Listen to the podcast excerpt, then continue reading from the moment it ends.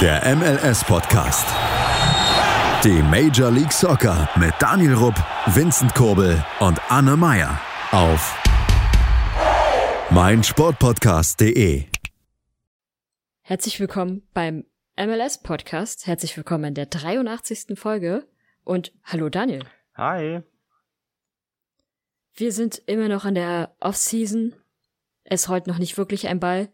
Wobei, so ein kleines bisschen rollt er, oder? Was sagst du, Daniel? Mm, ja, wir neigen uns immer mehr dem 18. April ist es, soweit ich weiß. Und somit auch dem Beginn des ersten Spieltags. Aber die Preseason, also die Vorbereitung der MLS, wie man so schön zu ihr sagt, die läuft bereits. So ist es, genau. Die Teams haben angefangen zu trainieren. Was ja schon mal eine gute Nachricht ist, weil man sieht so langsam wieder Fotos, wie Männer in der MLS mit Fußballen spielen. Endlich. Aber also, es gab bisher noch keine Spiele. Es ist halt nur so ein bisschen anfänglich ganz lockeres Training. Bisher eigentlich auch noch nicht was groß bemerkenswertes. Die Teams freuen sich natürlich, dass sie endlich wieder bei ihren Social Media Kanälen was posten können. Aber es sind halt in der Regel einfach nur Bilder, wie die Spieler lächeln, wie sie trainieren. Aber irgendwas Besonderes habe ich da auch noch nicht gesehen, oder? Mm, nein, also so viel ist noch nicht passiert. Gerade auch, weil heute, also am Samstag, wo wir die Folge hier aufnehmen, sind die ersten Trainingsspiele oder die ersten Testspiele. Aber ja, ich denke, es ist eher so ein langsames Reinkommen. Einfach sich wieder daran gewöhnen, dass man wieder mehr von diesem tollen Sport hat. Auch jetzt gerade in Amerika. Auch im Hinblick auf die abgeschlossene NFL-Saison. So ist es, genau. Starten wird es dann, Daniel hat es vorhin schon gesagt, am 16. April. Wir werden anfangen mit der Partie Houston Dynamo gegen die Earthquakes. Und direkt im Anschluss sind die Sounders gegen Minnesota dran. Also Daniel gegen Sepp. Und ja, noch keine Hasstiraden?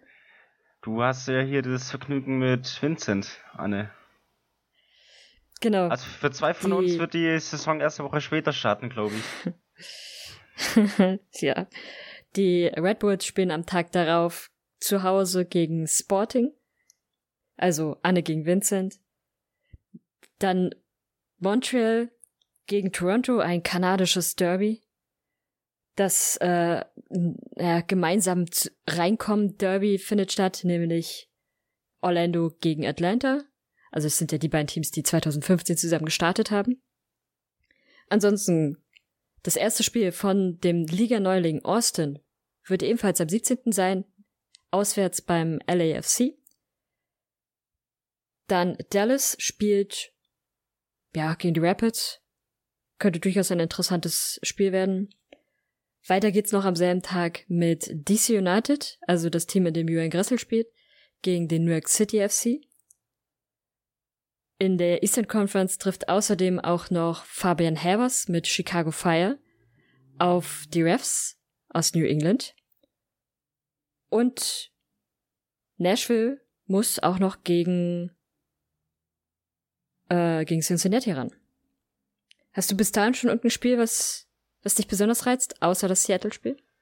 Mm, ich bin tatsächlich auf Orlando gegen Atlanta gespannt weil erstens ist es auf der, aufgrund der Lokalität ein kleines Derby, kann man schon fast sagen. Und Atlanta letztes Jahr geschwächelt. Klar, äh, Joseph Martinez war verletzt. Und Orlando, gute Saison gespielt. Gerade gegen Ende haben sie überragend performt und abgeliefert. Und auch jetzt im Hinblick auf die Neuverpflichtung Alessandre Pato, der ja jetzt auch bei Orlando spielt, zugegebenermaßen meiner Meinung nach auch dorthin passt. Charaktertechnisch halt. Aber ja, ich bin sowieso gespannt, wie sich Orlando schlagen wird. Und klar, Spiel von Kansas gegen New York Red Bulls ist auch interessant. Gerade auch, weil ihr zwei, also du und Vincent, da eure Teams da gegeneinander spielen. Aber ja, ich freue mich eigentlich auf jedes Spiel, wenn ich ehrlich bin. Aber ich glaube, vor allem, weil jeder von uns Vieren kann manchmal bei Spielen auch so ein bisschen salty sein. Aber das ist dann manchmal schon ein bisschen witzig. Ist natürlich blöd, wenn es einen selbst trifft. Aber es kann schon interessant sein. Vielleicht schaffen wir es ja, sie zusammenzusehen. Ja. Ich persönlich finde ähm, auch das Aufeinandertreffen zwischen dem LAFC und Austin durchaus interessant, weil Austin bisher ja doch ein ganz solides Team gebaut hat. Natürlich nicht so kaderhochpreisig wie der LAFC. Aber ich bin trotzdem gespannt, wie sie sich in ihrer ersten Partie dann vorstellen werden. Ich gehe natürlich davon aus, dass es kein Sieg werden wird. Das ähm, Glück haben sie dann vielleicht zu ihrem zweiten Spiel. Aber immerhin, das könnte schon ganz interessant werden. Übrigens, ähm, in der Woche darauf hat dann äh, Miami noch ihr erstes Heimspiel gegen den gegen LA Galaxy. Die Crew spielt gegen Philly und die Whitecaps spielen gegen die Timbers. Das sind erstmal soweit die Spiele, die ja so in der Zeit sind. Ähm, das erste Heimspiel von Sporting wird dann gegen Orlando sein. Also Vincent muss durchaus mit zwei Sympathieteams spielen. Oh. Da waren einige gucke, Tränen fließen. ob es dann noch irgendein interessantes Spiel dann gibt. Es sind bisher nur die Spiele für jedes erste Heimspiel von jedem Team sowie in jeder Saison bekannt gegeben worden. Der New York City FC muss als erstes gegen Cincinnati ran, Toronto gegen die Whitecaps, also nochmal ein kanadisches äh, Duell die Earthquakes gegen Dallas. Spielen die nicht in der Woche davor schon?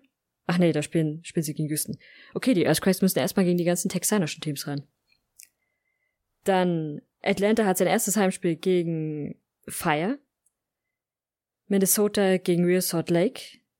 Die Refs gegen DC United. Philly gegen Miami. Die Rapids gegen Austin die Timbers gegen Houston und LA Galaxy gegen die Red Bulls. So, dann viel, viel später erst, nämlich 1. Mai, hat Real Salt Lake sein erstes Heimspiel gegen Sporting, Cincinnati gegen Miami und Austin spielt sein erstes Heimspiel am 19. Juni erst gegen die Earthquakes. Das heißt, so habt ihr jetzt, wenn ich ja. da jetzt kurz eindecken darf, dass äh, Real Salt Lake deren Stadion renoviert, wenn nicht sogar neu baut, wenn mich jetzt nicht alles täuscht. Und Austin FC als Liga Neuling auch ein neues Stadion bekommt, wenn mich jetzt nicht alles hm, genau. täuscht. Ich finde es Bei tatsächlich, bevor du jetzt hier weitermachst, relativ genial von der MLS geregelt, dass du auch so eine Spielplanverteilung haben kannst. Ich meine, ich sag jetzt mal, zehn Auswärtsspiele in Folge ist für deine Fanbase tatsächlich eher Gift oder eher kontraproduktiv.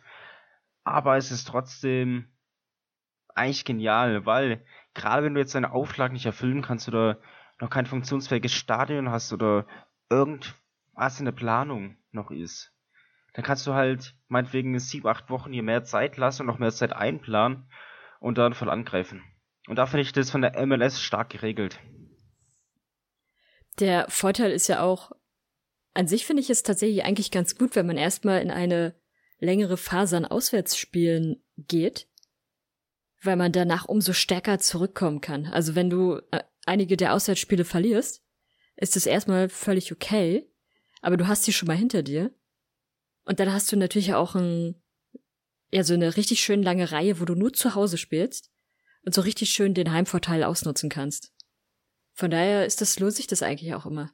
Ja, das, das darf bei, man halt nicht vergessen. Bei Real Salt Lake ist es aber jetzt nicht so der starke Unterschied, finde ich, weil sie ja schon im Mai ähm, ihr erstes Heimspiel haben werden. Das heißt, das werden zwei, drei Auswärtsspiele sein, die sie haben. Damit kann man locker die Saison starten, selbst wenn die in die Hose gehen. Ja. Und dann bist du zu Hause unterwegs. Ich meine, Portland hatte vor zwei Jahren, was glaube ich ja sieben Auswärtsspiele in Folge. Und außerdem Jetzt kommt eh Corona. Oder haben wir ja noch Corona. Und da dürfen eh nicht alle Fans ins Stadion. Von daher ist es auch nochmal so ein kleiner. Oder ist es nicht ganz so negativ? Ja, das könnte tatsächlich auch ein durchaus sehr, sehr hoher Vorteil sein. Wollte ich gerade sagen, das ist weil, wahrscheinlich eher ein Vorteil, ja, weil je weiter nach hinten wir gehen, also Mai, Juni, Juli, desto eher ist ja die Wahrscheinlichkeit, dass wieder mehr Fans ins Stadion dürfen. Hm, genau. Die, die USA sind ja bisher ziemlich gut mit dem Impfen dabei.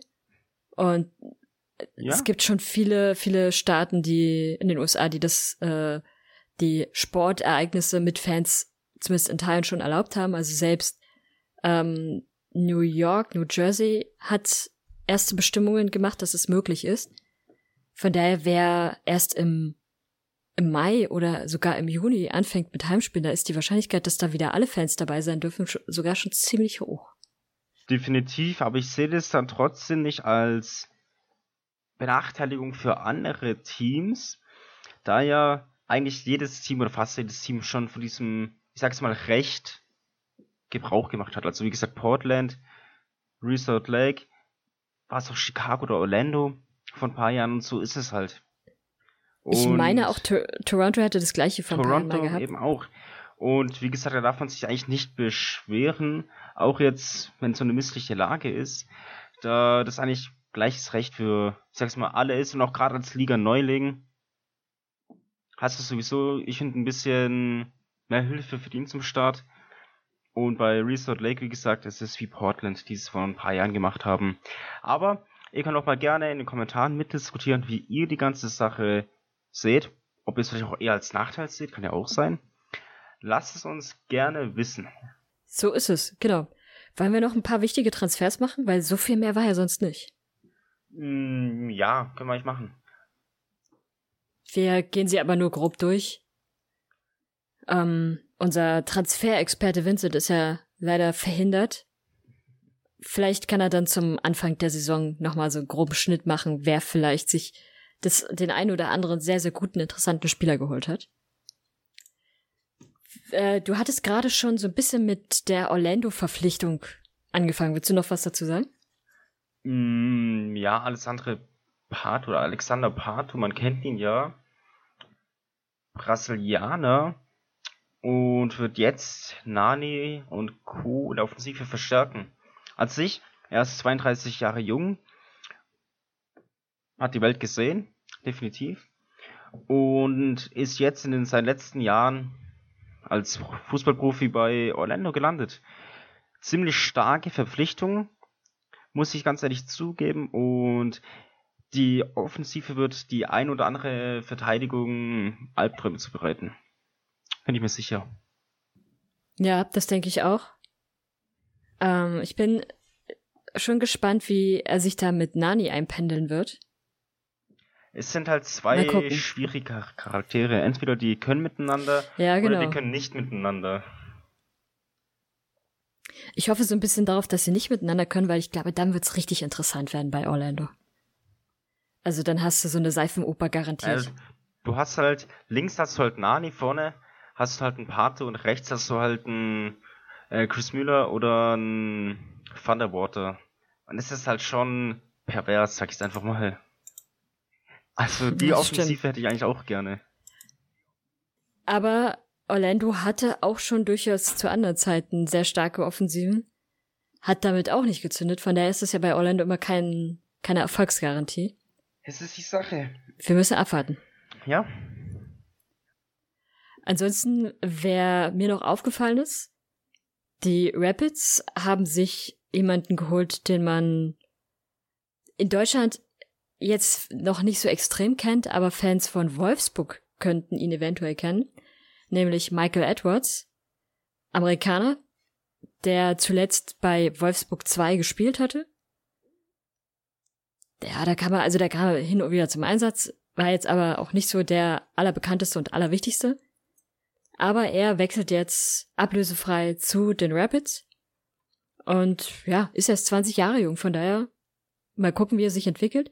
Kam ursprünglich aus, ähm, aus der DC United Akademie, zumindest hat er da seine ersten Fußspuren hinterlassen. Aber wie gesagt, bei Wolfsburg hat er sich jetzt nicht so durchsetzen können. Mal abwarten, wie es wird.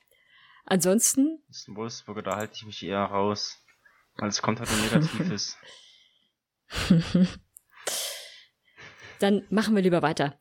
Äh, Andrew Goodman. Auch eine interessante Geschichte. Hat vorher bei Celtic gespielt. Bei Celtic Glasgow. Und ist dann zu Atlanta gewechselt. Und Atlanta hat ihn direkt weiterverliehen zu den Red Bulls. Und äh, ja, da wird er dann jetzt erstmal bleiben. Ich weiß gar nicht so richtig bis wann. Ende des Jahres. Also 31.12. Ja, stimmt. Genau.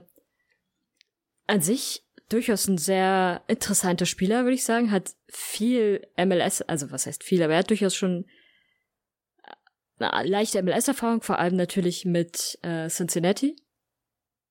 Hat aber am meisten eigentlich immer bei, äh, bei Glasgow gespielt. Und äh, warum Atlanta ihn sich jetzt geholt hat und dann gleich wieder weiterverleiht, keine Ahnung.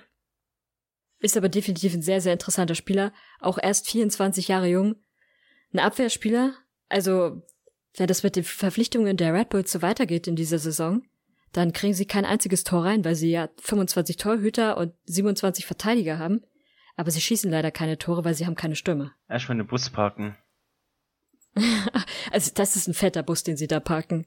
Kann ich verstehen. Mm, ich würde mal einen weiteren Transfer erwähnen und zwar ist es Joven Jones. Er hat mhm. sich ja wieder einen Verein gefunden, nachdem er bei den Sounders war. Und zwar ist es Inter Miami. Ja, er macht's wie Chris Henderson, der ehemalige Sportdirektor der Sounders, und wechselt ins sonnige Miami. An sich ein überragender Transfer. Er ist links aus oder linke Verteidigung. Eigentlich mit einer der stärksten aus seiner Position in der MLS. Hat sich ja, wie gesagt, leider bei Darmstadt nicht so wohl gefühlt bzw. durchsetzen können. Aber jetzt bei Miami greift er wieder voll an. Es ist eine super Verstärkung und natürlich für die Sounders ein großer Verlust, aber wenn das Geld nicht da ist für eine Vertragsverlängerung etc., dann kannst du leider nicht alle Spieler halten. Ja, so ist es. Ich dachte mir schon ein bisschen, als ich, gesehen, als ich diese Verpflichtung gesehen habe, dass es dir zumindest ein wenig wehtun wird. Aber es ist natürlich für ihn schön, dass er ein neues Team gefunden hat. Ich habe noch eine, ein Transfer, den ich durchaus auch interessant fand. Es ist nämlich ein Berliner. Stammt aus der TB-Jugend, ist dann zur Hertha-Jugend gewechselt dann aber auch relativ schnell in die USA gegangen. Ähm, da noch zu, zu Highschool-Zeiten. Und ähm, ist dann aber nach England gegangen. Mal gucken, wer schon weiß, wen ich meine. Hat äh, dann auch ein bisschen zusätzlich, oder besser gesagt, er hat bei Arsenal gespielt in der Jugend. Ist dann zu den Glasgow Rangers gegangen. Aber ja, das war immer wieder so ein Hin- und Her-Verleihe zwischen Arsenal und Glasgow. Zwischenzeitlich hat er dann auch in den Niederlanden gespielt, auch wieder ein gewisses Hin und Her verleihen, bis er dann letztendlich in die MLS gekommen ist, nämlich zu Kansas City. Dort wurde er dann aber in die USL verliehen, zu Swopak. Und letztendlich ist er dann irgendwann zum New York City FC gekommen. Ist da aber Anfang des Jahres, ähm, haben sie ihn dann erstmal nicht verlängert aber dann jetzt haben sie sich ein Herz gefasst und haben ihn sich wieder dazugeholt. Er ist, wer es immer noch nicht weiß, er ist 24 Jahre jung und ein Experte fürs zentrale Mittelfeld. So, jetzt dürft ihr überlegen, wer es ist. Daniel, hast du schon eine Idee? Mm, ja. Dann sag sie. Der gute alte Gideon. Genau. Es ist Gideon C. Lalem der, ja, den man durchaus bei beim New York City SC das ein oder andere Mal schon erleben konnte. Der durchaus auch entsprechend MLS-Erfahrung hat. Er hat jetzt gerade derzeit eine Knieverletzung, der ist noch so ein bisschen unbekannt, wann er wieder zurückkommen wird. Aber wenn er dann wieder fit ist, dann kann er, glaube ich, auch beim New York City FC da wieder ziemlich solide spielen. Also mir ist er eigentlich immer solide aufgefallen, wenn er beim falschen Team spielt. Und dann mal gucken, wie, wie er sich entwickelt. Nochmal bitte? In deiner Hut in Berlin aufgewachsen. Zumindest in Und von der TB-Jugend. Ja, in Berlin nur die CB. Beziehungsweise es gibt nur eine Wache Borussia und das ist Tennis Borussia Berlin. Das lasse ich einfach unkommentiert und mit Daumen hoch stehen. also hast du noch irgendeinen Transfer, den du wahnsinnig interessant fandest? Mm. Ich klicke mal hier gerade durch, aber ich glaube nicht, dass man da was Wichtiges, weil was, was heißt wichtig? Alle Transfers sind wichtig, aber was Interessantes findet. Mm. Was wir auf jeden Fall machen werden vor Anfang der Saison, wird Vincent dann nochmal so einen kurzen Abriss machen, von wem er glaubt, wer gut verpflichtet hat. Und dann schauen wir mal. Was wolltest du sagen? Nichts. Also wie gesagt, ich habe leider keinen mehr gefunden. Ja, man muss ja auch nicht immer tausend Transfers machen, obwohl es immer tausend Transfers gibt. Also behaltet euer Lieblingsteam da durchaus im Auge. Es gibt immer viele Gerüchte und auch durchaus einige Transfers. Dann gibt's auch so manche äh, Skandale wie Kaku Gate. Es gibt kein neues Update. Aber ansonsten. Zurzeit ist es sehr ruhig. Deswegen machen wir eine kurze Folge, würde ich sagen. Schließe ich mich an. 22 Minuten ist eine gute Folge. Kann man sich schön vom Schlafen gehen oder während man im Bad ist anhören. Beim Duschen. Also alle, die uns jetzt beim Duschen hören, Daumen hoch bitte. Ja. Oder wenn man gerade weinen muss als Schalke-Fan zum Beispiel. Gut, wir sollten die Folge jetzt an dieser Stelle beenden. Ja. Vielen Dank fürs Zuhören. Wir sind in zwei Wochen wieder da. Entweder am Freitag oder am Samstag. Ihr habt mitbekommen, wir sind nicht ganz so pünktlich immer. Bewertet uns gerne, schreibt uns Feedback über die üblichen Kanäle und ansonsten, ciao, ciao. Tschüss. Wie baut man eine harmonische Beziehung zu seinem Hund auf? Puh, gar nicht so leicht. Und deshalb frage ich nach, wie es anderen Hundeeltern gelingt, beziehungsweise wie die daran arbeiten. Bei Iswas Dog reden wir dann drüber. Alle 14 Tage neu mit mir, Malte Asmus und unserer Expertin für eine harmonische Mensch-Hund-Beziehung, Melanie Lippisch. Iswas Dog mit Malte Asmus. Überall, wo es Podcasts gibt.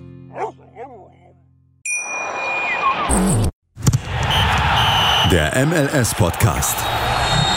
Die Major League Soccer mit Daniel Rupp, Vincent Kurbel und Anne Meyer auf meinsportpodcast.de.